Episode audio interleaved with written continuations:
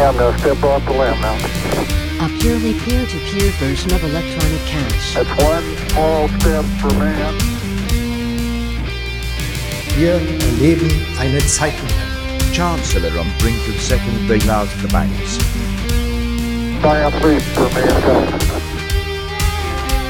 Das bedeutet, die Welt danach ist nicht mehr dieselbe wie die Welt davor.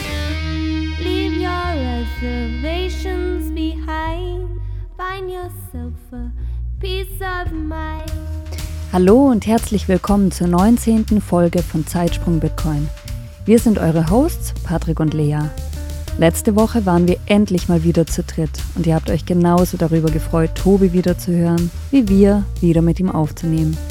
Wir haben über die Notwendigkeit von dezentraler Bildung gesprochen und während wir uns noch mit Aufklärungsarbeit beschäftigen und darüber sinnieren, dass wir unsere Satoshi so viel wie möglich im Alltag benutzen sollten, Hodl, Spend, Replace, passiert ganz woanders in der Welt etwas sehr Spezielles.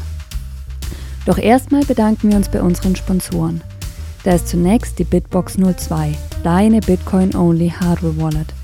Wenn du Bitcoin gekauft hast oder einen, einen Bitcoin-Sparplan verfolgst, weil du dich selbst mit dem Thema auseinandergesetzt hast, Bitcoin gelernt hast und zu der Entscheidung gekommen bist, dass das eine gute Idee für dich ist, dann ist der wichtigste Punkt, deine Bitcoin in Selbstverwahrung zu nehmen. Das geht am einfachsten und mit allerhöchsten Sicherheitsstandards mit der Hardware Wallet von Bitbox, deiner Bitcoin-Only Hardware Wallet. Ruf die Seite bitbox.swiss auf. Das ist bitbox.swiss und erhalte mit dem Code ZSB 5% Rabatt beim Kauf oder klicke einfach auf den Link in den Show Notes oder auf unserer Website. Wie die Sicherheit der Bitbox 02 aufgebaut ist, in einem Unternehmen, das es nun schon seit 2015 gibt, kannst du auf der Website von Bitbox erfahren. bitbox.swiss. Hier kannst du ganz genau über verschiedene Bedrohungsszenarien lesen und wie die Bitbox 02 aufgebaut ist, um dich genau davor zu schützen. Wenn du den privaten Schlüssel deiner Bitcoin auf deiner Bitbox 02 gespeichert hast, dann gehören sie sicher dir und sind geschützt vor Hackerangriffen. Um deiner Bitbox 02 das würdige und notwendige Backup zu geben, vertraue nur der besten Technologie von unserem zweiten Sponsor Blabstyle. Das ist pleb.style und erhalte auch hier mit dem Code ZSB 5% Rabatt auf deinen Einkauf. Diese Steel Wallet besteht aus Titan und verschiedenen Stahllegierungen, um maximalen Schutz vor Umwelteinflüssen wie Brand, Druck und Chemie zu bieten. Wenn du dich ein bisschen mehr mit Materialkunde auseinandersetzen willst und genau verstehen willst, warum die verschiedenen Metalle bei der Titan Wallet von Blabstyle verwendet werden, dann schau auf der Seite blab.style pleb.style vorbei und lies dich in das Thema ein. Doch nun zurück zu unserem Talk. Um die Tragweite dieser eben erwähnten neuen Entwicklung zu begreifen, haben wir heute einen Gast bei uns. Kim arbeitet für Swan Bitcoin, war in LA auf der Pacific Bitcoin und hat dort aus erster Hand eine Geschichte gehört, von der er uns heute erzählt. Und ich muss sagen, was das für die Zukunft der Demokratie, Zukunft von freier Gesellschaft und die Zukunft von Bitcoin bedeutet, ist mir dann erst während dem Gespräch bewusst geworden. Und auch jetzt muss ich noch viel darüber nachdenken. Für mich ist das größer als die Einführung eines Bitcoin Spot ETF und wahrscheinlich sogar größer als die Einführung von Bitcoin als offizieller Landeswährung. Denn heute geht es darum, Bitcoin als Wahrheitsmaschine zu nutzen. Eine Entwicklung, der sich langfristig vermutlich kein glaubwürdiger Staat mehr entziehen kann. Wenn ihr gerade gar nichts mehr versteht, dann lasst euch von uns mitnehmen in etwas, das nicht mehr Utopie ist, sondern erst diesen Sommer in einem zentralamerikanischen Staat Wirklichkeit geworden ist. Und denkt dran, abonniert uns, hinterlasst uns ein paar Satz und Nachrichten, empfiehlt uns weiter und viel Spaß beim Zuhören. Hallo, wir sind heute zu dritt und zwar Patrick, ich und wir haben einen Gast da und es ist diesmal nicht der Tobi, wir haben den Kim zu Gast. Hallo Grüß Kim. euch, hallo. Hi Kim. Freue mich, dass ich dir sein darf. Schön, dass du da bist. Wir haben heute eine politische Folge vor uns. Und zwar haben wir zuletzt eine Folge gemacht, in der wir uns gefragt haben, ob Bitcoin der dezentrale Leviathan ist. Leviathan ist ja im Grunde sowas wie eine politische Instanz. Und jetzt sind wir an einem Punkt, wo Bitcoin plötzlich eine dezentrale politische Instanz sein kann. Und da habe ich mich in der Vorbereitung als erstes gefragt, ob Dezentralität in dem Sinn, die es Bitcoin, die Bitcoin bietet, überhaupt leicht zu verstehen ist, wenn man Bitcoin vielleicht noch nicht ganz gut verstanden hat. Also die Dezentralität von Bitcoin ist so eine krasse Grundlage für das, über das wir heute sprechen, dass Kim, du vielleicht einmal das genau erklären kannst, kannst wie diese Dezentralität geschützt wird. Ja, ich finde eigentlich die Dezentralität an der Stelle gar nicht so wichtig, sondern eigentlich eher die Verifizierbarkeit durch die Mathematik. Die Dezentralität ergibt sich letztendlich daraus, aus meiner Sicht, weil jeder dem Netzwerk beitreten kann und jeder kann seinen eigenen Node betreiben und jeder kann diese Regeln selber ähm, verifizieren. Und dadurch ergibt sich letztendlich äh, eine gemeinsame Sichtweise auf die Dinge. Dadurch ergibt sich diese Wahrheitsmaschine, von der manche äh, sprechen. Und ich glaube, das ist auf jeden Fall zu dem Thema, was wir hier nach äh, besprechen werden, ein ganz, ganz riesiger ähm, Brocken, dass, dass Bitcoin eine Wahrheitsmaschine ist. Mhm. Oh, ja. Wie viel, von wie vielen Nodes sprechen wir zurzeit? Das darfst du mir nicht fragen. Ich habe sowas gelesen wie über 50.000 haben wir zurzeit. Also das bedeutet, dass die Blockchain von Bitcoin derzeit auf circa über 50.000 Servern weltweit gleichzeitig gespeichert ist. Genau, und wenn man das von so einer Angriffsperspektive sehen würde und man möchte jetzt äh, Bitcoin dem Erdboden gleich machen, müsste man alle diese Nodes äh, dem Erdboden gleich machen und das ist selbstverständlich absolut unmöglich. Deswegen, glaube ich, spricht man darüber. Also diese, dieser Angriffsvektor ist so irrelevant, dass es praktisch keinerlei praktische Relevanz mehr hat. Genau, das heißt, das, was auf der Bitcoin-Blockchain gespeichert wird, ähm, ist erstmal wirklich für eine lange Zeit sicher. Deswegen ist es so interessant, was auf der Blockchain zu speichern und deswegen sprechen wir genau darüber heute. Ist es nachvollziehbar? Also man kann vielleicht an der Stelle auch noch erwähnen, dass es äh, diese Verifizierbarkeit ist natürlich auch noch in 10.000 Jahren gegeben. Das heißt, ähm, sollte aus irgendwelchen Gründen die Bitcoin-Blockchain von heute auf morgen kein TikTok mehr machen, dann könnte man äh, letztendlich in, mit zwei Jahre Pause direkt wieder aufsetzen, einfach weitermachen. Und in 10.000 Jahren könnten irgendwelche ähm, Archäologen äh, die Blockchain auseinandernehmen und feststellen, oh, guck mal, da gab es zwei Jahre Pause und ähm, dann hat die Hashrate dies und das gemacht. Ähm, und es ist halt diese eine Wahrheit. Es ist diese, äh, dieser eine Strang, der mit der höchsten Hashpower, der gewinnt. Und ähm, das ist für alle, für alle Zeit nachvollziehbar. Genau, das ist eine, eine gute und wichtige Grundlage, um genau das zu besprechen, was wir heute tun. Die Blockchain, die, also es bedeutet ja nur, dass Blöcke aneinandergereiht werden und in den Blöcken werden Transaktionen gespeichert. Und jeder Block, jeden Block gibt es nur einmal und der ist quasi ähm, auch immer einem Datum zuzuordnen, oder? Kann man das so sagen? Absolut einem Zeitpunkt. Also du Genau. meinst jetzt die, die Parallelheit, die wir erleben Mhm. und Zeit, wie sie auf der Blockchain ist, die als Blockzeit bekannt ist oder Blockhöhe und jeder Block hat eine Nummer. Wir sind, glaube ich, irgendwo im mittleren, hohen 800.000er Bereich momentan unterwegs. Bin mir nicht genau sicher. Ja, Zahlen, Zahlen. mich Zahlen. genau. 21 Millionen, diese Zahl kennen Ja, wir. Aber die, die der wichtige Aspekt, und das hat der Kim schon angedeutet, und da geht es in die Richtung, wo wir heute drüber sprechen. Du hast Bitcoin gerade die Wahrheitsmaschine genannt.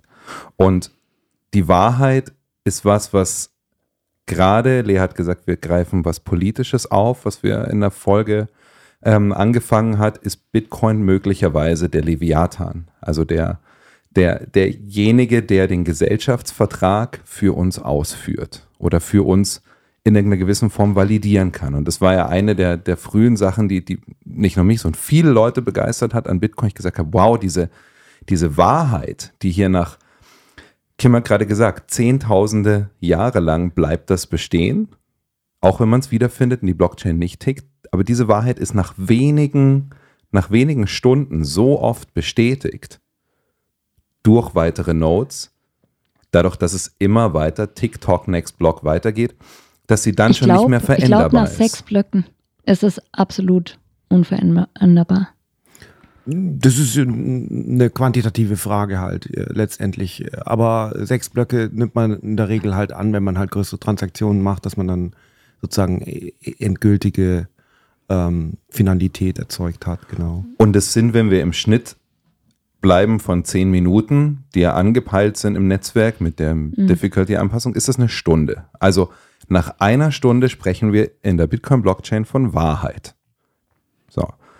Und jetzt sind wir in einer Welt, in der die politische Realität wahnsinnig oft mit Wahrheiten kämpft. Wir sehen, dass Information und Wahrheit zusammenhängen, aber wir oft nicht wissen, welche Information gehört zu der Wahrheit und dass die Wahrheit immer subjektiv ist. Und gerade wenn wir gerade schauen, was, was geopolitisch auf der Welt los ist, der, ähm, der Krieg in der Ukraine, jetzt der Krieg in, in Palästina, zwischen Israel und, und Palästina, wir wissen, wir schauen auf Twitter, wir schauen in verschiedene Quellen und versuchen uns unsere Wahrheit zu konstruieren, aber wir sind immer abhängig von Individuen, die die berichten. Und da werden ganz schnell Sachen natürlich instrumentalisiert, weil immer Interessen an beiden Sichtweisen der Wa- Wahrheit sind. Und wir haben, glaube ich, noch keinen, keinen Winkel, keinen Vektor, den wir heute besprechen können, wo wir in Richtung dieser Wahrheit gehen können, wo Bitcoin uns helfen kann. Aber es gibt eine Form der Wahrheit und eine Form der politischen Wahrheit, wo es das seit kurzem kann. Und da kann der Kim uns heute viel dazu erzählen. Und zwar gab es in Guatemala dieses Jahr im August, soweit ich weiß, die erste Wahl, die konkret was mit der Bitcoin-Blockchain zu tun hatte. Und der Kim war auf der Pacific Bitcoin, nicht Konferenz, auf dem Pacific Bitcoin Festival. Genau, wir hatten Das ist Spaß. ganz wichtig. Ihr hattet Spaß. Ähm, Nicht, dass du, man auf einer Konferenz keinen Spaß haben könnte, aber man konnte noch mehr Spaß. du hattest aber auch diesen Moment, in dem du das zum ersten Mal gehört hast. Und als ich das, ich habe es von dir gehört, du hast, du hast mir das geschickt. Und ich habe mein erster Gedanke war, wie kann es sein, dass das so wenig bekannt ist, so wenig Aufmerksamkeit hat? Das war ein Video, das du, das du geschickt hast, in dem erzählt wird von dieser Wahl. Und es kommt erst relativ spät, eine Minute in das Video rein. Vielleicht war das auch der Grund, warum es nicht so viel Aufmerksamkeit hat. Das Ganze geht auch um einen Film, den wir nächste Woche in Lugano sehen werden. Ich will aber jetzt gar nicht zu viel. Jetzt habe ich schon ganz viel aufgemacht. Jetzt legen wir einfach mal da los und sprechen über das, was da in Guatemala dieses Jahr passiert ist, was es vorher noch nie gab. Und Bitcoin etwas an der Wahrheit in Wahlen verbessern kann. Genau, und da wollten wir eigentlich, äh, oder sollten wir vielleicht auch nochmal kurz einen Schritt zurück machen, nochmal einen kurzen Blick auf die Technologie nochmal ein bisschen Sehr gern, legen, ja. Weil ähm, man sagt ja immer so schön, ähm, also Andreas Antonopoulos, glaube ich, hat irgendwie mal gesagt, das wäre Bitcoin, äh, Geld wäre nur die erste äh, Anwendung. Ja. Und wir wissen ja alle, ähm, dass wir sehr, sehr, sehr, sehr kritisch sein müssen, was andere Anwendungen angeht. Und das Geld. Allerdings kann man sagen, dass schon seit Jahren ähm, ja anderen Technologien gehört, die Bitstamp eben, äh, die Bitcoin äh, selber eben mitliefert. Und ähm, wir haben diese Blockchain, um klar die Blöcke und die Transaktionen in eine Reihenfolge zu bringen, in eine zeitliche. Ähm, und klar sein muss, welche Transaktion genau zu welchem Zeitpunkt ausgeführt wurde.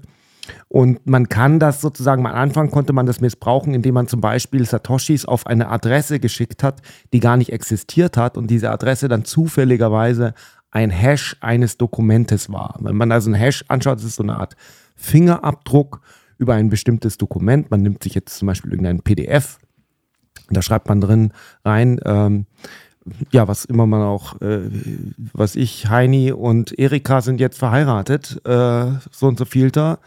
Ähm, und dann ähm, generiert man einen Fingerabdruck von diesem Dokument.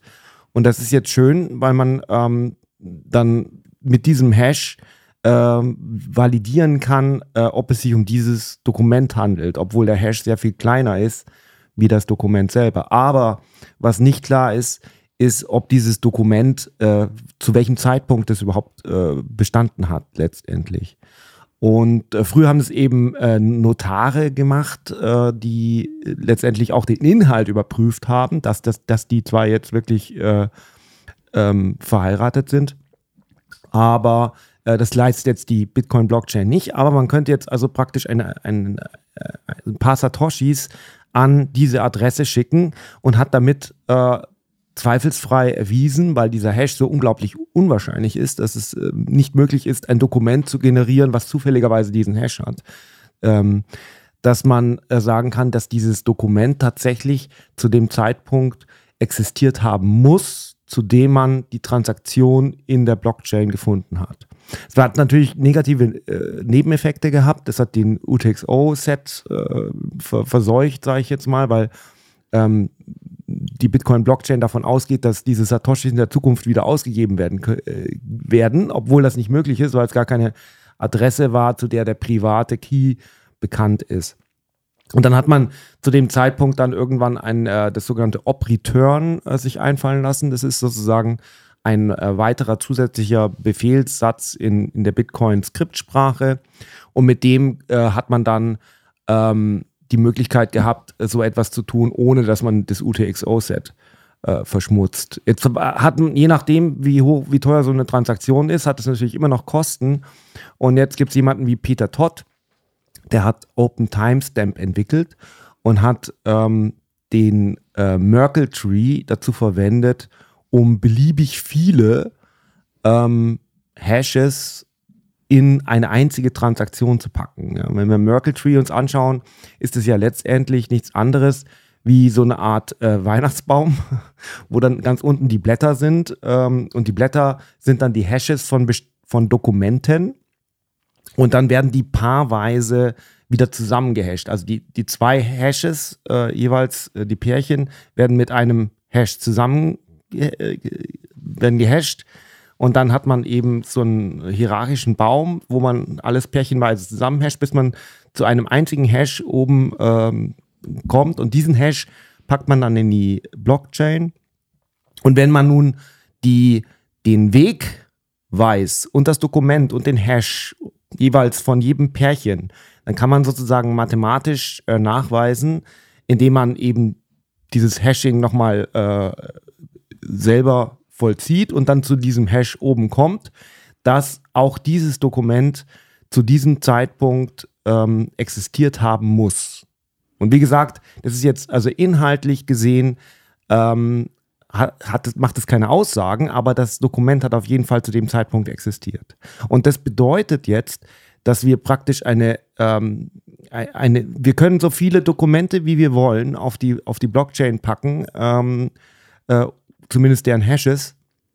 Und äh, das bedeutet auch, dass man das eigentliche Dokument selber verantwortlich dafür ist, dass man das äh, außerhalb der Blockchain aufbewahrt. Äh, sonst kann man, sonst bringt es nichts, wenn man nur noch den Hash hat, aber nicht mehr das eigentliche Dokument. Ja. Und das sind Open Timestamps. Ich weiß es technisch schon. Das ist, das ist technisch ganz schön, ganz schön aufregend für mich gerade. Also ich ähm, finde es ganz schön viel. Patrick, wie geht's dir damit? Aber ich, also ich glaube, das Wichtige ist, dass das Timestamping bedeutet nichts anderes als Zeitrechnung. Und das ist glaube ich, so alt wie die Zeitrechnung selber, aber es ist vermehrt oder routinemäßig verwendet worden seit den 60er Jahren. Also, dass wir schlussendlich ein Datum auf ein Dokument schreiben oder auch bei einem Brief schreiben, ähm, liebe Oma, irgendwie, ich bin im Urlaub und das Wetter ist hier schön und oben steht 15.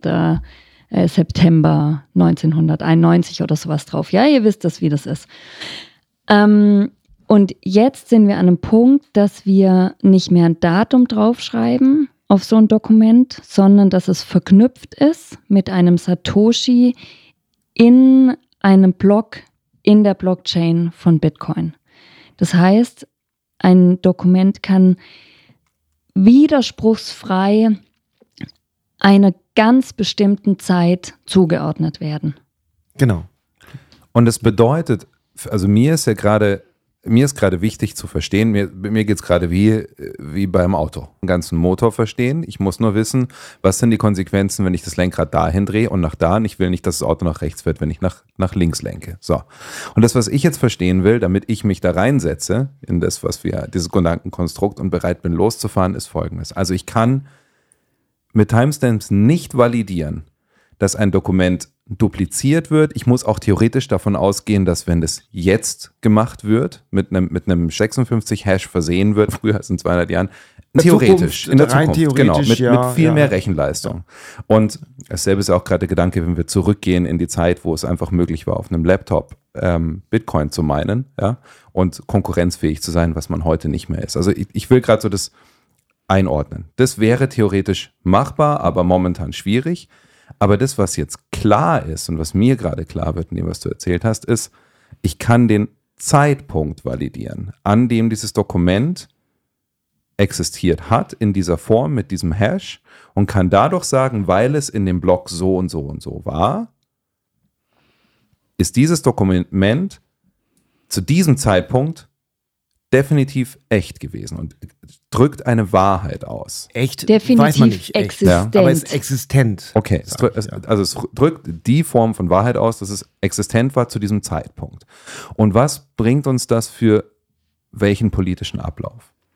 Ja, also wenn wir jetzt äh, mal zur Wahl nach Guatemala gehen, dann hat sich halt ähm, rausgestellt, dass die, ähm, die Verfälschung von Wahlergebnissen sehr, sehr oft darauf zurückzuführen war, dass die Ergebnislisten äh, verspätet äh, oder verfrüht oder auf jeden Fall nicht in dem Zeitfenster, wo es vorgesehen war, in die äh, zentralen Rechner eingetragen wurde. Und ähm, letztendlich äh, kann man jetzt in, in Guatemala ist es halt eben so, dass das ein sehr, sehr ähm, transparentes Wahlsystem ist seit, glaube ich, ein, zwei, drei Jahren. Äh, die haben das äh, sozusagen modernisiert, haben leider auch ein bisschen viel Geld in die Hand genommen, haben da äh, Laptops für die, ähm, für die Wahlkreise angeschafft und ähm, ja, Scanner, die die Kopien der äh, Wahlzettel, ähm, nicht der Wahlzettel, sondern der Wahlergebnislisten eingescannt haben und es eben äh, so zentral zu, einem- zu einem zentralen Rechner der TSE heißt die, das, ich weiß gar nicht, was es, die Abkürzung ist, aber das ist die zentrale Wahlbehörde in Guatemala, die haben das dort hingeschickt. Und äh, man konnte, oder das kann man vielleicht auch erst seit dieser Wahl, ähm, die, diese einzelnen Ergebnislisten einzeln abrufen. Und dann konnte man sich das anschauen und ähm, ja, und ob das dann halt äh, gestimmt hat oder nicht, ähm, das ist halt dann äh, nochmal eine andere Frage. Aber äh, was jetzt eben das Neue war, ist, dass äh, bei der Präsidentenwahl, man muss halt sagen, auch äh, wenn man sich die, äh, die Wahl oder das, das politische System in Guatemala anschaut, dann ähm, gab es, glaube ich, 2019 kam wieder mal eine neue äh, Partei an die Macht, die aber mehr oder weniger auch dem alten Establishment glich. Und äh, 2023 war eben jetzt die äh, Präsidentschaftswahl. Und da äh, gab es äh, im Vorfeld, äh, wurden, glaube ich, insgesamt sechs Kandidaten aus irgendwelchen schwindelerregenden Gründen äh, abgelehnt, die dann nicht gewählt werden durften. Und die Bevölkerung war schon ein bisschen angepisst. Äh, und dann kam eben letztendlich ein äh, ziemlicher Nobody noch ähm, aus der Versenkung. Und entweder hat die Partei mitgegründet oder er hat sie, äh, ist dort eingetreten. Das war dann so eine Antikorruptionspartei, die sich sozusagen gesagt hat, das können wir uns nicht länger bieten lassen, wir machen das hier nicht mit. Und ähm, das war dann irgendwie auch noch, glaube ich, ein Sohn von einem früheren Präsidenten oder irgendwie sowas. Auf jeden Fall ähm, war das letztendlich ein, ein Outsider, von dem man eigentlich, von dem sich das Establishment erhofft hat, dass er nicht großartig gewählt wird.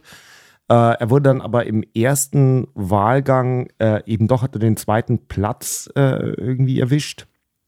Es war ein Überraschungsergebnis und es hatte unglaublich geringe Wahlbeteiligung. Das war ungefähr Mitte Ju oder Ende Juli, äh, Ende Juni. Und ähm, er hatte dann den zweiten Platz und die, ähm, die, die, die, bestehende Partei kam auf 12 Prozent auf dem ersten Platz und er hatte irgendwie 15 Prozent, äh, Entschuldigung, er hatte 12 Prozent und die äh, bestehende Partei, äh, Frau Torres, hatte dann 15 Prozent. Und dann kam es eben zur Stichwahl und zu dem Zeitpunkt war es eben so, dass äh, nicht nur die Wahlergebnislisten zentral abrufbar waren für jeden, also nicht nur für Guatemalteken, sondern weltweit, sondern äh, dass auch äh, diese, ähm, dieses Simple Proof System, äh, bei dem jeglich, also sobald praktisch eine, eine Wahlergebnisliste hochgeladen wurde, wurde diese mit einem Timestamp, also wurde gehasht und dann dieser Hash in die Blockchain reingepackt und dann hat man letztendlich äh, ein, ein Timestamp und konnte dann nachweisen, wann das hochgeladen wurde. Und das macht halt, eine, ähm, wann diese äh, Wahlergebnislisten letztendlich eingeliefert wurden ähm, und kann dann auch feststellen, ob die in etwa mit den Nachbargemeinden so in etwa übereinstimmen. Und wenn die eben nicht übereinstimmen ähm, oder beziehungsweise wenn der Timestamp seltsam nach hinten oder nach vorne verschoben wurde, dann kann man sich statistisch das anschauen, ob das denn plausibel ist. Und dann kann man sagen, ja, komisch. Ja, wir haben einerseits einen, einen Timestamp, der äh, signifikant abweicht und andererseits haben wir dort ein Ergebnis, was auch signifikant abweicht. Das könnte man sich mal genauer anschauen, was denn hier Sache ist. Und da ist ja letztendlich auf den Wahlergebnislisten sind die Personen drauf, die das alles nachgezählt haben. Dann könnte man eben zentral hingehen und die, die Wahlboxen öffnen und die dann nochmal nachzählen und so weiter. Ja. Und ähm, mit, diesem, ähm, mit diesem technischen Verfahren ist man dann in die Stichwahl gegangen. Die war dann äh, in etwa im, im, August, äh, im August, 20. August. Und dann ist es eben so, dass dieser Arevalo heißt der, ähm, dass der eben 59 Prozent der Stimmen bekommen hat und damit ähm, und unter einer sensationellen hohen Wahlbeteiligung auch noch. Das heißt, ähm, letztendlich hat die Bevölkerung irgendwie in gewisser Weise die Schnauze voll gehabt ähm, und hat eben ähm, den Outsider gewählt, der letztendlich ähm, ja eher eine linke Partei wohl. Also wenn man in Guatemala anschaut, dann ähm, ja hat man da eigentlich eine, eine, eine sehr äh, konservative und sehr äh, interessanterweise auch eine, also Austrian Economics scheint äh, sehr, sehr verbreitet zu sein in Guatemala. Allerdings äh, schützt es halt leider nicht vor Korruption. Und insofern ähm, ja, ging es äh, letztendlich da, darum, dass er die Wahl gewonnen hat und dann wurde es eben plötzlich angezweifelt. Dann gab es eben Sensat äh, also komische, ähm, die Generalstaatsanwaltschaft hat dann im Prinzip im Ende September plötzlich äh, Ergebnislisten beschlagnahmt und hat die, äh, die, ja, die Validität der Wahl eben in, in Zweifel gezogen und hat aber äh, oder hat relativ schlechte Karten bei der Angelegenheit, weil eben Bitcoin hier mitgeholfen hat, um die Transparenz der Wahl sehr gut sicherzustellen, letztendlich. Und das ist äh, etwas, was eben jetzt das erste Mal so auf der Welt existiert hat. Das hat, um dann nochmal auf das Times ja schon am Anfang da. Naja, man, äh, man kann natürlich äh, das vielleicht schon tun, weil ähm, dieser zentrale Server, der da von der zentralen Wahlbehörde betrieben wird, wer sagt denn, dass da nicht irgendwelche Sicherheitslöcher drin sind, dass es nicht irgendwelche Hintertüren gibt, dass dort nicht letztendlich äh, irgendwo ähm, ja die Möglichkeit besteht, eben diese Wahlzettel da einzuführen. Aber ähm, die Aufgabe, das Ganze jetzt aufzusummieren, äh, gehört eben auch zu dieser Wahlbehörde, diese TSE. Sieb auch anhand der Original. Das, was äh, eingesetzt wurde, sind Kopien. Ja, ist also äh, interessanterweise die Carbon Copy. Das sind diese, dieses blaue Papier. Ja, da gibt es eben äh, das Original und die Kopie. Und die Kopie wurde dann äh, verwendet, um, um das Ganze zu, äh, zu faxen, sage ich, oder halt einzuscannen. Und das Original wurde dann verwendet, äh, um es händisch äh, auszuzählen. Ähm, und dann ist es im Prinzip so, dass so eine Art äh, Parallelstruktur entstanden ist. Zum einen sollten eigentlich die Originaldokumente von den einzelnen Wahlkreisen selber ausgezählt werden. Und andererseits wurden äh, diese ähm, die, die Dokumente eben eingescannt und hochgeladen. Und Teil der Lösung von Simple Proof ist auch, dass sie äh, OCR-Software verwendet haben, um Also Texterkennung. Text, äh, um automatisiert äh, rauszufinden, was die, äh, was die Ergebnisse von dieser Ergebniswahlliste eben ist und äh, das Ganze dann automatisiert aufzuaddieren. Und jetzt gab es natürlich, äh, je, also die Erkennungsrate war in etwa so ähm, 60 Prozent. Dann hat man 40 Prozent Nichterkennung. Und dann ist halt die Frage, okay, wie macht man das? Dann hat er eben äh, Freiwillige gehabt, die das letztendlich äh, nachgeprüft haben. Und ähm, dann konnte man äh, letztendlich von den Grunddaten her ähm, die Wahl für gültig erklären. Und zwar konnte das jeder. Das ist schon, und das ist natürlich ein sensationelles, ein Riesenhaufen Arbeit, logisch. Ne? Und äh, ein Teil davon ist automatisiert worden, ein Teil eben nicht.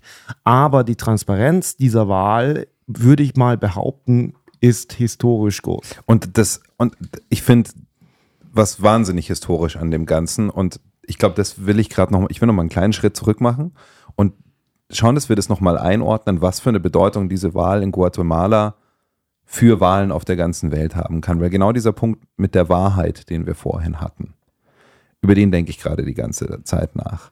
Wie viele Fälle gab es, wo, und wir müssen nur die letzten beiden US-Wahlen anschauen, das sind wahrscheinlich die beiden, die in der Öffentlichkeit weltweit am meisten Beachtung gefunden haben, wo am meisten darauf geschaut wurde.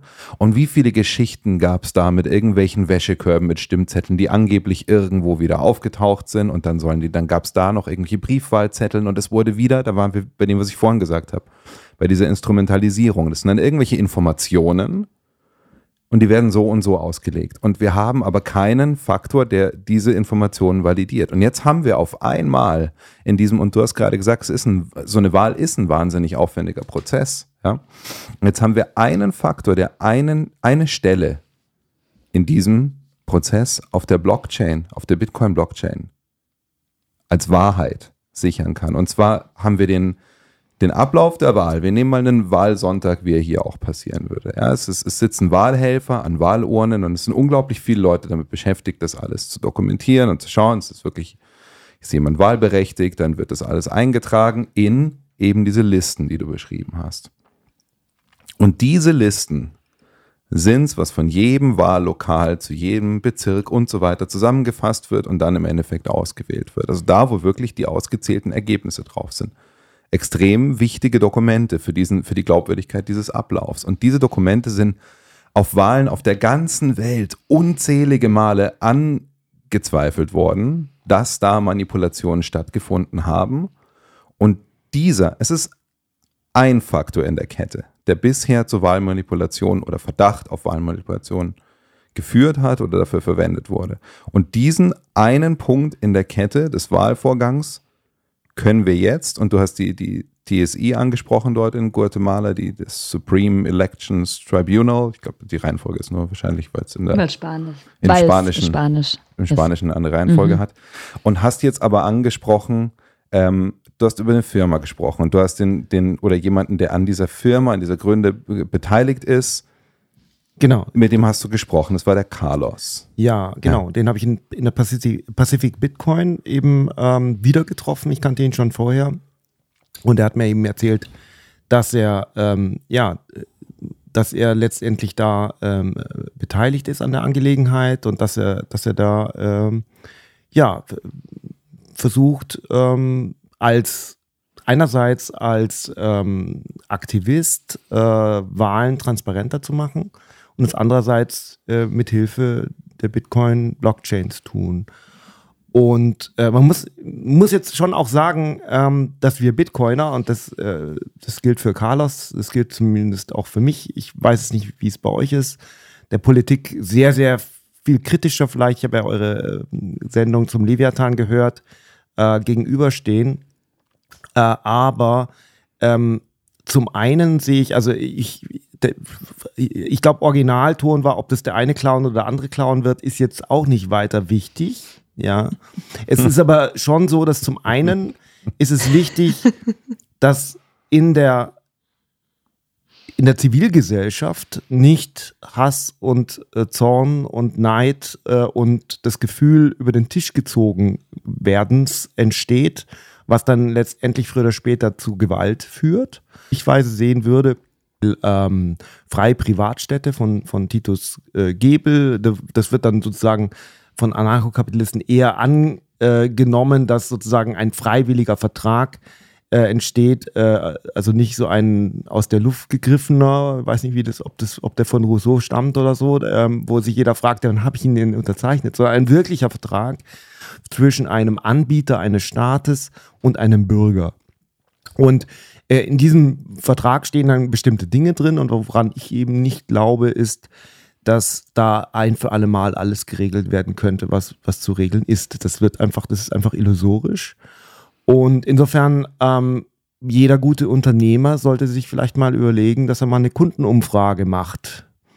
Und wenn man zum Beispiel mal davon ausgeht, dass die jeden Tag in der Früh äh, aufstehen ähm, um 8 Uhr und dann zum Hackeln anfangen, wie die Österreicher sagen, um Satoshis zu stapeln und äh, sich dann überlegt, ob man äh, da vielleicht äh, beim Wecken äh, ein bisschen Unterstützung anbieten kann und, und dann macht man eine Marktrecherche und stellt fest, ja, was haben wir denn da im Angebot? Ja, da haben wir den Muezzin oder da haben wir die Kirchenglocken oder vielleicht doch gar nichts, ja, und dann kann man, kann man die Frage stellen, ja, was wollt ihr denn haben letztendlich, ja?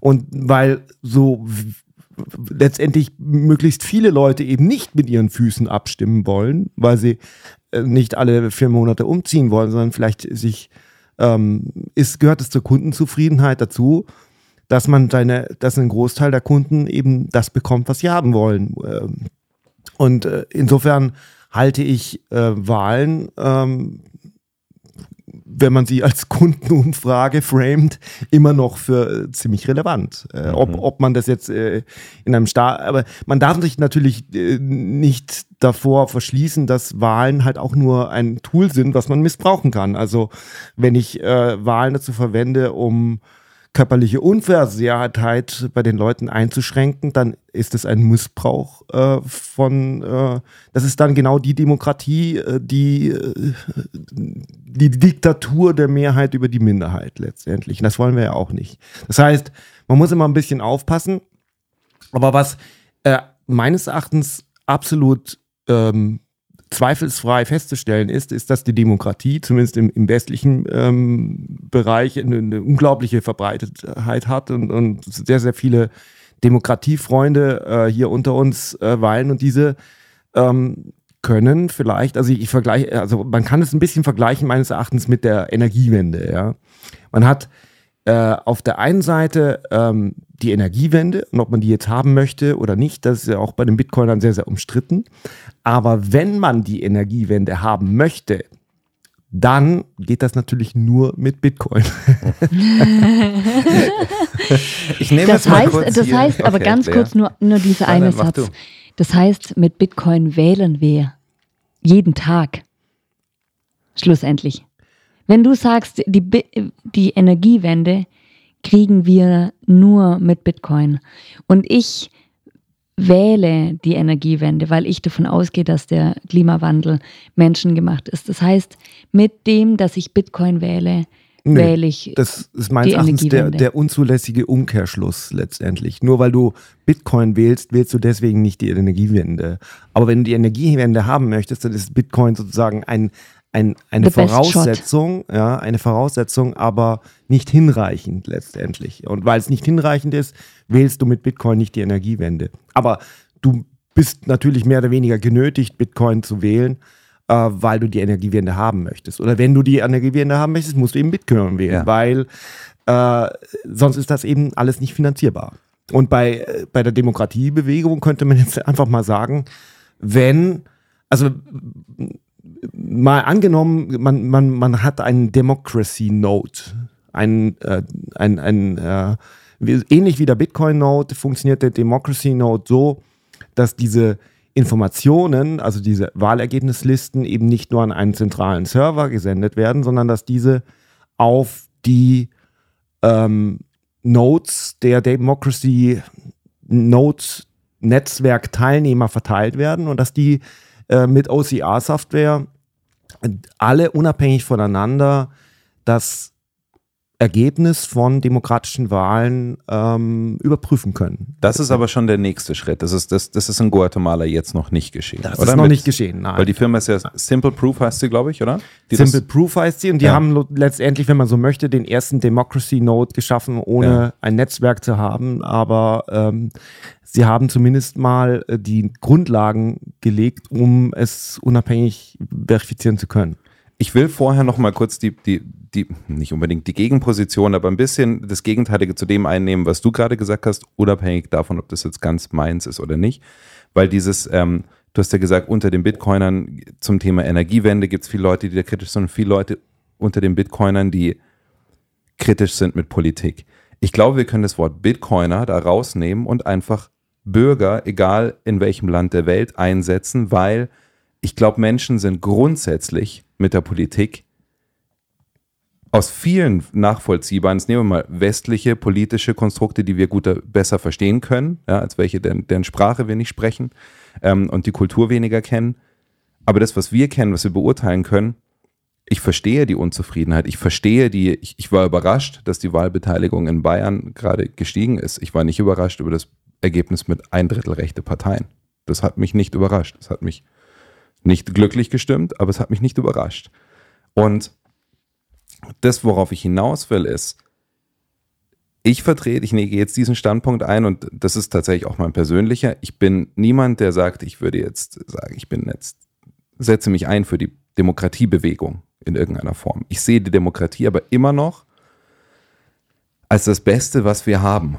Unter allen anderen Sachen, die nicht funktioniert haben, ist es immer noch das geringste Übel. Und ich finde, 51 Prozent ist keine, keine Repräsentation dessen, was die Leute wirklich wollen. Aber es ist halt, um irgendwie Entscheidungen zu treffen, die alle betreffen, das Einzige, was bisher irgendwie funktioniert. Das, wo, glaube ich, viel Vertrauen draufgegangen ist für die Menschen und kontinuierlich draufgeht in dem Zyklus einer zerfallenen Weltwährung, ist der steigende Populismus, die steigende Spaltung der Gesellschaft, ob das Situationen sind wie Pandemie, ob das Themen sind wie Inflation, ob das Energiepolitik ist. Es wird immer mehr. Die Leute müssen Tinder swipen bei allem. Du kannst nur nach links oder du kannst nach rechts. Du musst schwarz oder weiß wählen. Und wenn dann solche Sachen sind, dass Wäschekörbeweise irgendwelche ähm, Wahlzettel verschwinden, dann sinkt das Vertrauen der Menschen noch mehr. Und dann funktioniert das, was du gesagt hast. Ja, wir wollen wenigstens irgendwie grundsätzlich ein Meinungsbild haben. Und das soll ja das sein.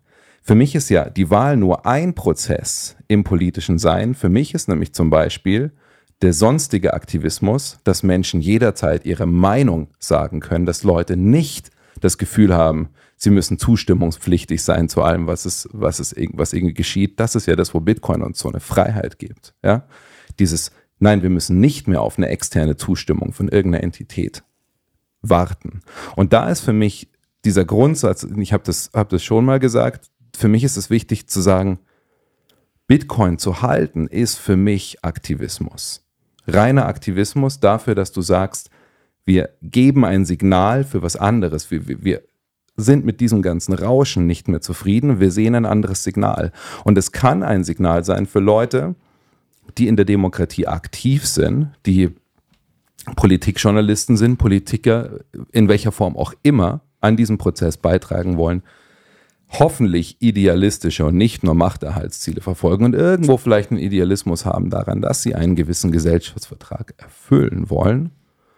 Und jetzt haben wir hier einfach ein Tool, das uns dabei helfen kann. Und wenn wir das dann noch auf diese nächste Stufe bringen, und vielleicht reden wir jetzt darüber und das, was du mit, mit Carlos gesprochen hast, weil er, du hast gesagt, er bezeichnet sich auch als Aktivist. vielleicht kann das ja dann mehr Vertrauen zurückbringen, indem wir diesen kompletten Wahlprozess noch transparenter, noch offener und noch validierter machen. Ja, letztendlich geht es ja nicht nur um die Wahlen in Guatemala. Letztendlich, es war, es war der erste Fall, in dem das jetzt hier stattgefunden hat. Aber es, es, es geht zum einen darum, dass man äh, die Demokratie verwendet als Tool, um Bitcoin in die Herzen der Demokraten zu pflanzen. Weil wir haben doch im Prinzip, wir wissen es alle, ja, wir haben unglaubliche Schwierigkeiten damit, äh, Bitcoin ähm, den Leuten näher zu bringen, weil die das für, ja, zum Teil vielleicht für Energieverschwendung halten. Das mit, dem, mit der Energieverschwendung, das haben wir jetzt mehr oder weniger vom Tisch gewischt. Wir sind da fast durch. Also in den Mainstream-Medien äh, Greenpeace hat es halt noch nicht Greenspeace hat noch ein bisschen Marketingbudget übrig. Das läuft auch aus. Ja. Ja, aber äh, das ist meines Erachtens äh, so eine Chance, wo man, äh, und das, ka- das ist jetzt im Prinzip auch äh, in Guatemala jetzt schon äh, spürbar, obwohl es die Leute nicht verstehen, sagen die Leute, hey, äh, die Wahl war nicht getürkt, war gesagt, das ist ein Tool, um, ähm, um das Vertrauen zu vertrauen in einen Wahlbeobachter, auch international ähm, zu stärken und Unregelmäßigkeiten offen zu legen. Und jetzt haben wir plötzlich ein Tool, das nicht darauf basiert, dass man vertraut. Genau. Also es ist der nächste Schritt in der Evolution. Und der Code kann nicht auf dem Weg von oder zum Wahllokal, das er beobachten soll, irgendwas zugesteckt bekommen. Und das hat sogar die amerikanische Wahlbeobachtungsorganisation OAS in der Pressemitteilung geschrieben. Ich lese mal kurz hier ein Zitat vor. Ähm, die haben geschrieben, a public verification module for authentication of official tally sheet images was also included using blockchain technology, which increased the certainty of the results published. Also die sehen das ganz klar als eine positive Entwicklung zur Unterstützung ihrer Arbeit. Und man muss sich das mal auf der Zunge zergehen lassen, wie unwahrscheinlich das war, dass Guatemala das überhaupt eingeführt hat, letztendlich. Ja. Und äh, äh, es ist letzt, also Carlos äh, hat ja schon die nächsten Wahlen im Blick. Und die interessante nächste Wahl ist im Februar ähm, äh, 2024. Und das ist In El Salvador? El Salvador, das oder? ist die Präsidentenwahl in El Salvador. Bukele möchte wiedergewählt werden. Und wie viel Prozent Zustimmung hat er momentan? Man weiß es natürlich nicht, ob das alles stimmt, was da so äh, kolportiert wird, aber angeblich gigantisch hoch. Ja, und also ich glaube, es ist nicht so ganz schwierig, ihn davon zu überzeugen, eine Wahl auf der Bitcoin Naja, verifizieren. aber warte mal, warte mal, das sehe ich nämlich nicht so, weil du darfst nämlich nicht vergessen, für die Menschen in El Salvador ist Bitcoin ein CBDC. Oder was CBDC ähnliches, in der Form, wie es ihnen beigebracht wurde. Es ist nicht bottom-up von den Leuten verbreitet worden, sondern es ist von der Regierung gesagt worden, ihr nutzt jetzt Bitcoin und ihr habt es anzunehmen, wie jemand bei euch zahlen will. So, das heißt, da gibt es dieses, dieses Bild, das wir in den sozialen Medien kriegen, ist, glaube ich, nicht unbedingt die Wahrheit dessen, was die Leute wirklich empfinden. Und jetzt können wir auf einmal, äh, Bukele ist dann nämlich in der Zwickmühle, ganz ehrlich gesagt. Auf der einen Seite sagt er, Bitcoin ist die Technologie, die mein Land aus allen Abhängigkeiten rausbringt, uns eine bessere Zukunft bringt. Wir bauen hier Bitcoin City und machen eine Max-Kaiser-Statue in die Mitte. So. Und auf einmal kommt dann jemand und sagt, hey, man kann Bitcoin übrigens auch als Technologie benutzen, um die Wahlen, die du nächstes Jahr abhalten willst, zu verifizieren, ob da auch alles sauber abläuft. Und ich will ihm ja nichts unterstellen, ja. Nehmen wir an, seine Wahlen sind absolut sauber und diese Zustimmungswerte entsprechen dem, dann hat er ja nichts zu befürchten. Und dann kann er dem technologischen Wunder, das Bitcoin ist, ähm, dann auch genauso für seine Wahlen vertrauen. Ich finde es extrem spannend, wie El Salvador, die haben da natürlich zugeschaut, ist ja auch nicht weit weg von, von Guatemala. Ähm, Ja. Die haben sich das genau angeschaut und ich bin sehr gespannt wieder, oder mich würde gerade sehr, ich wäre gern Mäuschen in den Hinterzimmern, wie die gerade ihre Wahl vorbereiten und sagen, benutzen wir das, benutzen wir das nicht. Weil wenn das Ganze jetzt publik wird und ähm, wir sind alle drei nächstes Wochenende in, in Lugano und schauen uns dort diesen, diesen Film, der da prämiert, an, eben über das, was in, in Guatemala geschehen ist. Und ich bin wahnsinnig gespannt drauf, auch dort mit Leuten noch zu sprechen zum Thema. Und dann wie soll er denn dann reagieren? Also wie soll, wie soll denn Bukele ernsthaft dann sagen, so, nee, also für Wahlen benutze ich Bitcoin nicht? Es kommt darauf an, ob es ein Thema ist oder nicht. Ja, ja, ich meine, wenn ihn niemand fragt, und ich glaube nicht, dass es irgendjemand äh, in, der, äh, in, in der Zivilgesellschaft in El Salvador machen, vielleicht auch, wäre gut, wäre schön, aber ich denke, oder ich, also würd, ich würde behaupten, dass äh, die Bitcoiner ähm, zumindest äh, eine gehört werden, wenn sie es, wenn sie es fordern, ähm, dann ist die Wahrscheinlichkeit höher, dass es auch tun wird. Und letztendlich ähm, bin ich der Meinung, wir müssen alle unsere Stimme erheben, um Bukele ähm, dazu äh, zu überzeugen, dass das eine gute Idee ist, dass er das macht. Es gibt genügend Zeit dafür, äh, äh, das, das zu tun. Es sind äh, noch Monate hin. Das ist jetzt auch kein absolutes Zauberzeug. Man muss das auch nicht mit überteuerten äh, Scannern und, und Laptops machen. Man kann das relativ easy mit, äh, mit Handys äh, machen. Ähm, und insofern, das ist einsetzbar. Man muss es nur fordern letztendlich. Und das finde ich äh, so, so wichtig, dass wir äh, alle äh, uns überlegen, wie wir dazu beitragen können, dass wir das pushen, weil diese dieses Narrativ, dass Bitcoin sozusagen, ja, also Bitcoin kann aus Bukeles Sicht ihn zu einem transparentesten, demokratisch gewählten Präsidenten aller Zeiten machen, Ja. letztendlich. Ja. Lass uns noch mal kurz über das Technische sprechen. Das heißt im Prinzip, du hast gesagt, es geht mir, also das, was ich gelesen habe, im Prinzip geht es um JPEGs, an die dieser Hash gehängt wird. Ja, So ich weiß Beispiel, nicht, ich glaube, ja? technisch ist es ein PDF, aber O- es ist okay. egal. Aber es könnte auch, es könnte auch irgendwas PDF. sein, was ich mit jedem ein, ein Foto-Handy herstellen kann. Ja, genau. Daran ja. könnte, das heißt, Simple Proof könnte, egal wo sie sind, eine Wahl betreuen, wo Leute übers Internet JPEGs verschicken können. Also die Idee ist dann ja praktisch, das sind ja immer fünf, sechs Leute oder sowas, die da an einem Tisch sitzen, dann alle zählen, dann alle sich zunicken, dass sie die gleichen Zahlen gezählt haben letztendlich. Und äh, dann hat hoffentlich jeder ein Handy dabei und es ist vielleicht ein spezielles Handy, was irgendwie äh, ja besonders hackerproof ist, wo, wo, wo nicht jeder irgendwelche TikTok äh, oder was weiß ich für Apps installiert hat. Dann kann jeder ähm, Foto von dem gleichen Original, vielleicht auch von den Kopien, die dann eben äh, hochladen äh, und dann kann, können diese äh, unabhängig voneinander von der OCR-Software letztendlich, wenn man die, wenn man die äh, Ergebnislisten auch ein bisschen optimieren würde, ja, dann, kä dann käme man vielleicht auch auf 99,9 Prozent. Äh, Das ist ja, die sind halt überhaupt nicht dafür gemacht, äh, maschinenlesbar zu sein, diese, diese Ergebnislisten. Deswegen ist 60 Prozent eh schon eine gute Erkennungsquote.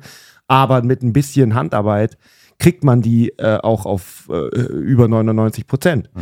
Und dann lässt sich das eben äh, verifizieren. Wenn man möchte, kann man dann auch nochmal, wenn man der OCR-Software nicht vertraut, kann man das alles nochmal per Hand nachzählen. Die Idee ist da auch, es gibt äh, eine, so, äh, eine Firma, die heißt Stackworks oder so ähnlich. Bei der kann man eben äh, bestimmte, so, so ähnlich wie Amazon äh, Turk oder wie das heißt, kann man ähm, bestimmte Arbeiten für Satoshis ausloben. Und die Idee ist da auch, dass man äh, Universitäten und Colleges und Schulen ähm, dazu verwendet, damit äh, letztendlich Schulkinder ähm, an die Demokratie herangeführt werden, indem sie äh, ja beim Zählen mithelfen letztendlich. Ja. Und ähm, das sind alles im Prinzip so unglaublich viele Pro-Argumente, die man anbringen kann, dass die Frage schon berechtigt ist, was eigentlich überhaupt dagegen steht, dass man das eben nicht macht. Wir sind ja schon an einem Punkt in der Geschichte, wo es bisher schon so unwahrscheinlich war, dass überhaupt ein Land das äh, Bitcoin als Legal Tender annimmt, dass jetzt ein Land mit Bitcoin, mit der Bitcoin Techno äh, Technology eine Wahl, also Wahlergebnisse verifiziert. Das ist ganz schön groß. Ich meine, wie alt ist Bitcoin? 14 Jahre bald. Das Ja. macht mich ein bisschen sprachlos gerade. Ich finde es eine, ich find's eine fantastische, eine fantastische Möglichkeit. Und das Spannende daran ist, also jemand, der jetzt Bitcoin, egal ob es ein Land ist oder eine Person, ja, aus unserer Sichtweise, ist jemand, der Bitcoin nicht für sich adaptiert, unvernünftig. So. Einfach mal No ökonomisch. financial advice. No, genau, no financial advice, aber von meinem Gefühl her ist es nicht vernünftig, sich nicht mit Bitcoin zu beschäftigen. Ich meine mit adaptieren den Lernprozess. Bitcoin lernen. Darum Bitcoin. sind wir hier, dass wir den Leuten sagen, beschäftigt euch damit. Ja, wir erzählen nicht jede Woche die Grundprinzipien, die muss, die muss man sich selber aneignen. Da hat auch jeder seinen Zugang. Aber nochmal zu dem. Für uns, sich nicht mit Bitcoin zu beschäftigen, ist für uns unvernünftig. Für ein Land, sich nicht mit Bitcoin zu beschäftigen, ist für uns unvernünftig. So, mit Bitcoin als Spartool, als Geld. So. Du hast gesagt, Transaktionen sind das Einfachste auf der Blockchain. Deswegen war es das Erste. Vielleicht ist es wirklich das Einfachste. Transaktionen zwischen A und B, Alice und Bob. Jetzt kommen wir von der Unvernunft zu den Wahlen und sagen, Wahlüberwachung auf Bitcoin. Und auf einmal ist jemand, der das, ein Land, das das nicht macht, wenn das publik ist, ist nicht mehr nur unvernünftig, sondern unglaubwürdig. Weißt du? Also wenn, wenn alle wissen, dass Bitcoin Wahlen glaubwürdiger macht, Bitcoin ist eine Wahrheitsmaschine. dann ist Bitcoin die Wahrheitsmaschine. Und dann kannst du nicht sagen, ich verzichte auf die Wahrheitsmaschine, weil dann sagst du nämlich, ich habe offensichtlich Ich habe was zu verbergen. was zu verbergen. Krass, das macht mir krass Gänsehaut.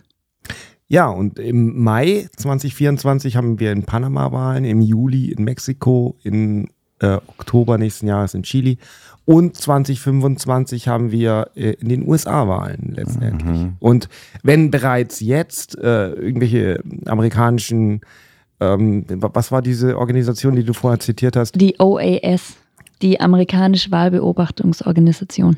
was äh, also man muss sich jetzt das, äh, man muss auch nochmal einen Schritt zurücktreten, weil in Guatemala haben wir ein unglaublich transparentes System. In den USA reden wir von irgendwelchen Blackboxes, wo die Leute äh, auf einem Touchpad ihr Kreuzchen machen, letztendlich. Und dann haben wir jetzt auch noch eine, eine Entwicklung mit Artificial Intelligence, die ähm, ja, eine Wahl, einen Wahlbetrug auf, einem, auf einer Ebene möglich macht, die äh, unvorstellbar ist letztendlich. Also ähm, mal angenommen, man würde jetzt äh, von diesen Blackboxen brauchen wir überhaupt gar nicht reden, meines Erachtens. Ja? Und ich finde auch wahrscheinlich, dass Briefwahlen ähm, suspicious sind.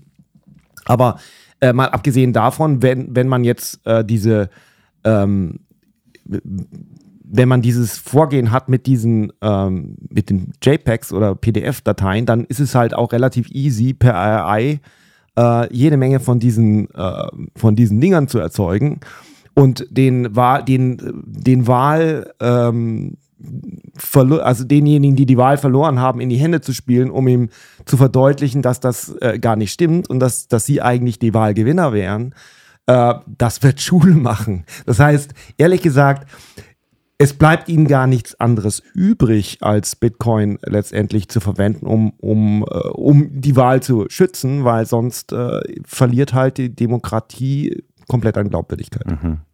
Und vor allem, wenn jetzt südamerikanische Länder diesen Schritt vorausgehen, also wenn das so ist, dann können die Vereinigten Staaten kaum sagen, ja, das implementieren wir ja, nicht. ganz genau. Also dreht sich hier nicht was um? Dreht Bitcoin nicht diesen, diesen, diesen Äquator ständig um? Ja? Diese, diese Dominanz des globalen Nordens über den Süden, die, die Arroganz des globalen Nordens über den Süden? Schaut mal auf die Wahlen.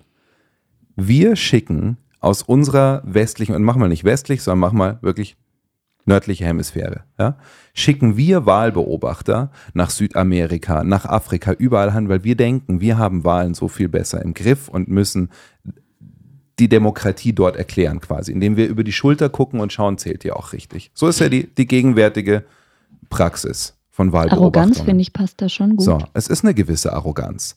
Und jetzt pass auf, jetzt, weil diese Technologie, warum ist sie in Guatemala adaptiert worden? Warum geht das Ganze im globalen Süden los? Ich glaube, das wird im globalen Süden sich viel schneller verbreiten als im globalen Norden, weil wir auf diesem, auf diesem Ross sitzen, dass wir denken, naja, wir machen ja so gute, sichere Wahlen und sind ja so.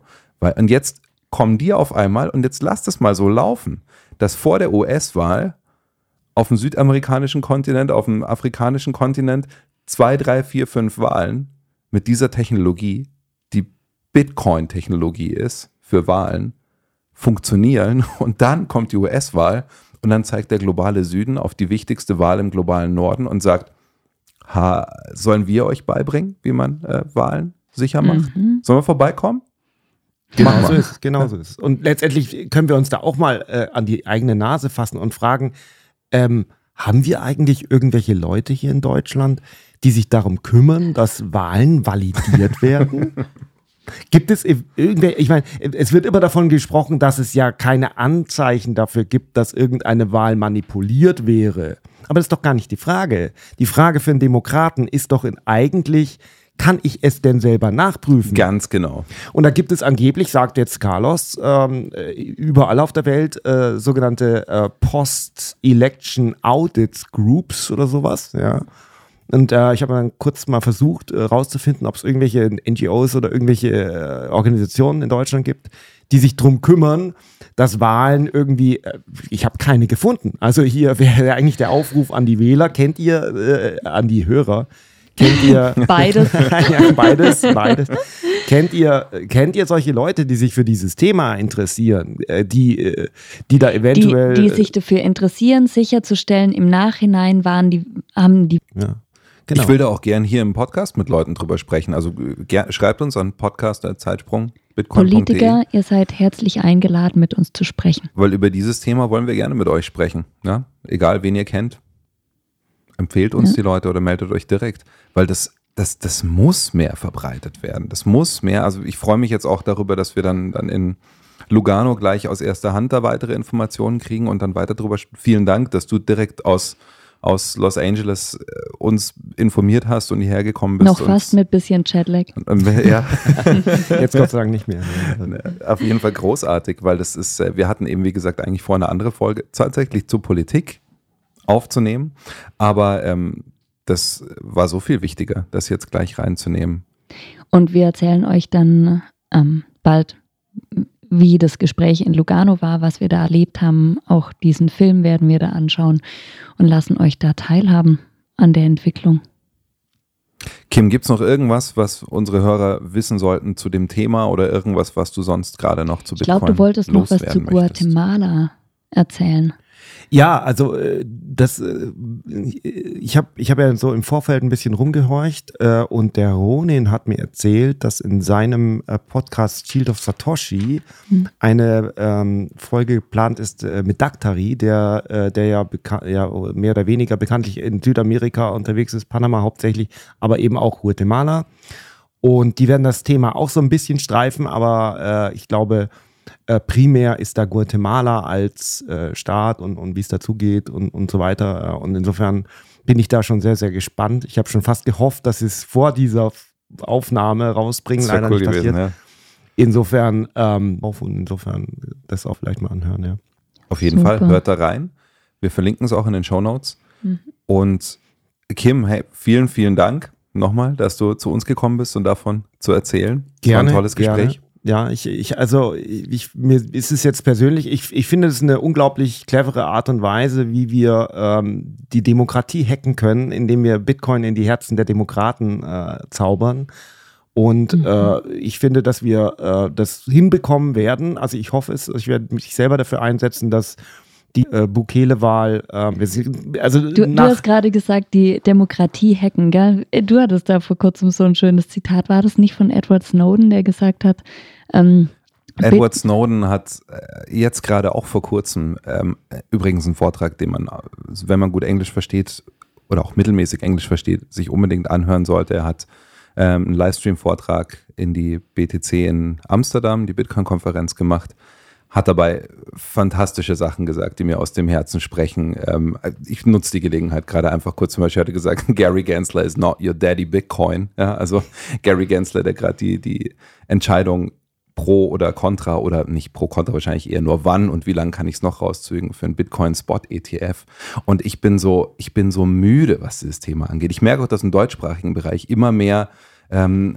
Shows Themen Blogs auftauchen zum Thema wann kommt endlich der Bitcoin ETF dass der Bullrun losgeht und so weiter wir brauchen kein ETF und wir brauchen, und wir Wir brauchen, brauchen- auch keine Politiker. wir brauchen Bitcoin als was ganz anderes. Bitcoin ist, ist ein, ein Freiheitstool. Bitcoin gibt uns die Möglichkeit, solche Dinge zu regeln. Und das, was du gerade gesagt hast, und das Zitat, das du meintest, glaube ich, von Snowden war, dass er gesagt hat, ähm, ein Hacker ist jemand, der ein System besser versteht als diejenigen, die es konstruiert haben. Und hier ist Bitcoin dieser Hack. Bitcoin ist hier der Hack für das Wahlsystem. Ja, es ist, ist wieder einfach nur die Technologie, die das löst. Ähm, und es ist in den Kinderschuhen, es fängt gerade an, aber wie unglaublich, was Bitcoin jetzt noch alles kann. Ja, also dieses, ähm, dieses Schweizer Taschenmesser, das Bitcoin darstellt, wo du Sachen ausklappst und fragst, was, was sind diese 40 Hebel, die ich da habe, für was brauche ich sie? Und irgendwann denkst du so, ah, dafür ist das. So. Ich Oder habe das Gefühl, andersrum. ganz viele Sachen wissen wir noch nicht. Und noch kurz zu dem Hack, Kim, weil du hast gesagt, es ist der Hack, mit dem wir Demokraten und, und, und Leute, die den demokratischen Ablauf schätzen, zu Bitcoin bringen. Und vielleicht kann es auch der Weg sein, Leute, die du vorhin erwähnt hast, in Bitcoin, die müde sind von der Politik, müde sind von demokratischem Prozess, ihr Vertrauen verloren haben, wieder ein Stück weit zurückbringen, darüber nachzudenken, okay, nehme ich dann vielleicht Wahlen ernst, wenn ich sie auf der Blockchain habe. Also es kann in beide Richtungen Ja. positive Auswirkungen haben. Kim hat es gerade wirklich so schön gesagt, Bitcoin in die Herzen der Demokraten bringen. Ja. Ja, ich, ich, ich stelle mir das halt so vor, dass äh, Zehntausenden von Dokumenten und Terabyte an und dann stellen die mal fest, wie einfach es ist, so einen verdammten Bitcoin-Note daneben laufen zu lassen.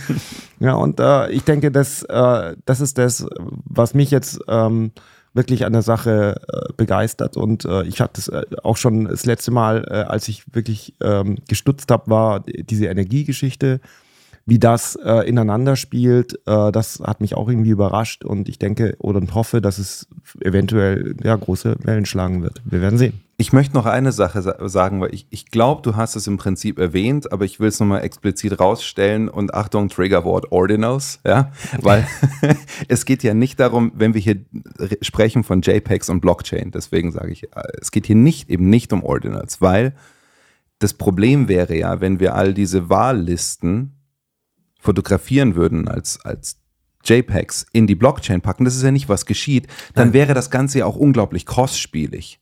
Dann wären solche Wahlen ja unfassbar teuer. Aber das ist ja der Grund, wenn ich dich richtig verstanden habe, warum es auch gerade für den globalen Süden so genial ist, weil es quasi nichts kostet. Richtig? Wir können den Hash an einen einzelnen Satoshi binden. Ja, genau.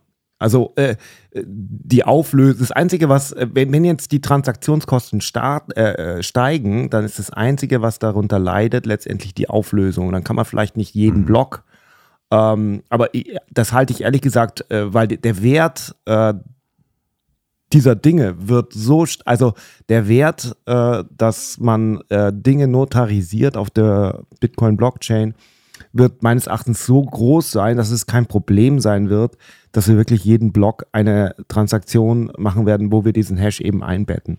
Also ein Notar verdient auf jeden Fall im Moment mit seiner Unterschrift mehr, als wenn ich eine Transaktion mache. Das ist äh, Guter Punkt. Das ist mal eine nette Kalkulation, die man da aufmachen könnte. Ja, insofern, da, da müssen schon noch 100 Jahre ins Land gehen, bis die Transaktionskosten so hoch sind, dass man sich das nicht mehr leisten lassen können möchte. Ja. Bitcoin kommt für die Wahlen, Bitcoin kommt offensichtlich auch irgendwann für die Grundbucheinträge und macht alles nachvollziehbarer und ehrlicher und Ah, da müssen wir noch offener, mal, da müssen wir noch mal transparenter. extra- Und dann in der Layer- einen Block ähm, hängen, uns dadurch in der Blockchain Zeit zu verifizieren. Also das ist ja keine neue Erfindung, das ist keine Second Layer, von, der wir hier sprechen. Und es ist auch nichts, was, den, stimmt, was ja. Bitcoin Core verändert. ist alles äh, verfügbar jetzt schon. Das, Ja. äh, das ist ja das Schöne daran. Die ganzen Blockchain-Zauberer erzählen immer von irgendwas und wir erzählen hier, hey, guck mal da, Guatemala, das ist schon gelaufen. That's Blockchain. Herrlich. Vielen Dank, Guatemala. Einmal hier ein Riesenapplaus an dieses tolle Land. großartig, was da geschehen ist. Großartig. Wir werden uns hoffentlich alle in der Geschichte dran erinnern, was da geschehen ist, weil es sich hoffentlich auf der ganzen Welt verbreitet. Kim, vielen, wir sind kein typischer Bitcoin-News-Podcast, ganz im Gegenteil, aber in dem Augenblick, wo du es erzählt hast, war klar, hey, das Wir nehmen machen eine sofort rein. News-Folge. Wir, wir haben eine News-Folge gemacht und müssten wir ja fast die Blockzeit sagen. Naja. Ähm, schließen wir an dem, End, an dem Punkt. Kim, vielen, vielen Dank. Wir bleiben an dem Thema dran, wir bleiben in Kontakt. Danke, dass du bei uns warst. Gerne. War ein Vielen Dank. Hat, hat Freude gemacht. Super. Hm. Bis bald, in dem Fall bis in ein paar Tagen. Ciao. Ciao. Ciao. Denk dran, wir sind ein Value for Value Podcast. Hinterlasst uns ein paar Satz, Boosts, Nachrichten, Bewertungen, abonniert uns, empfehlt uns an eure Familien und an eure Freunde. Und denkt dran, Bitcoin ist für alle da. Hodl, spend, replace.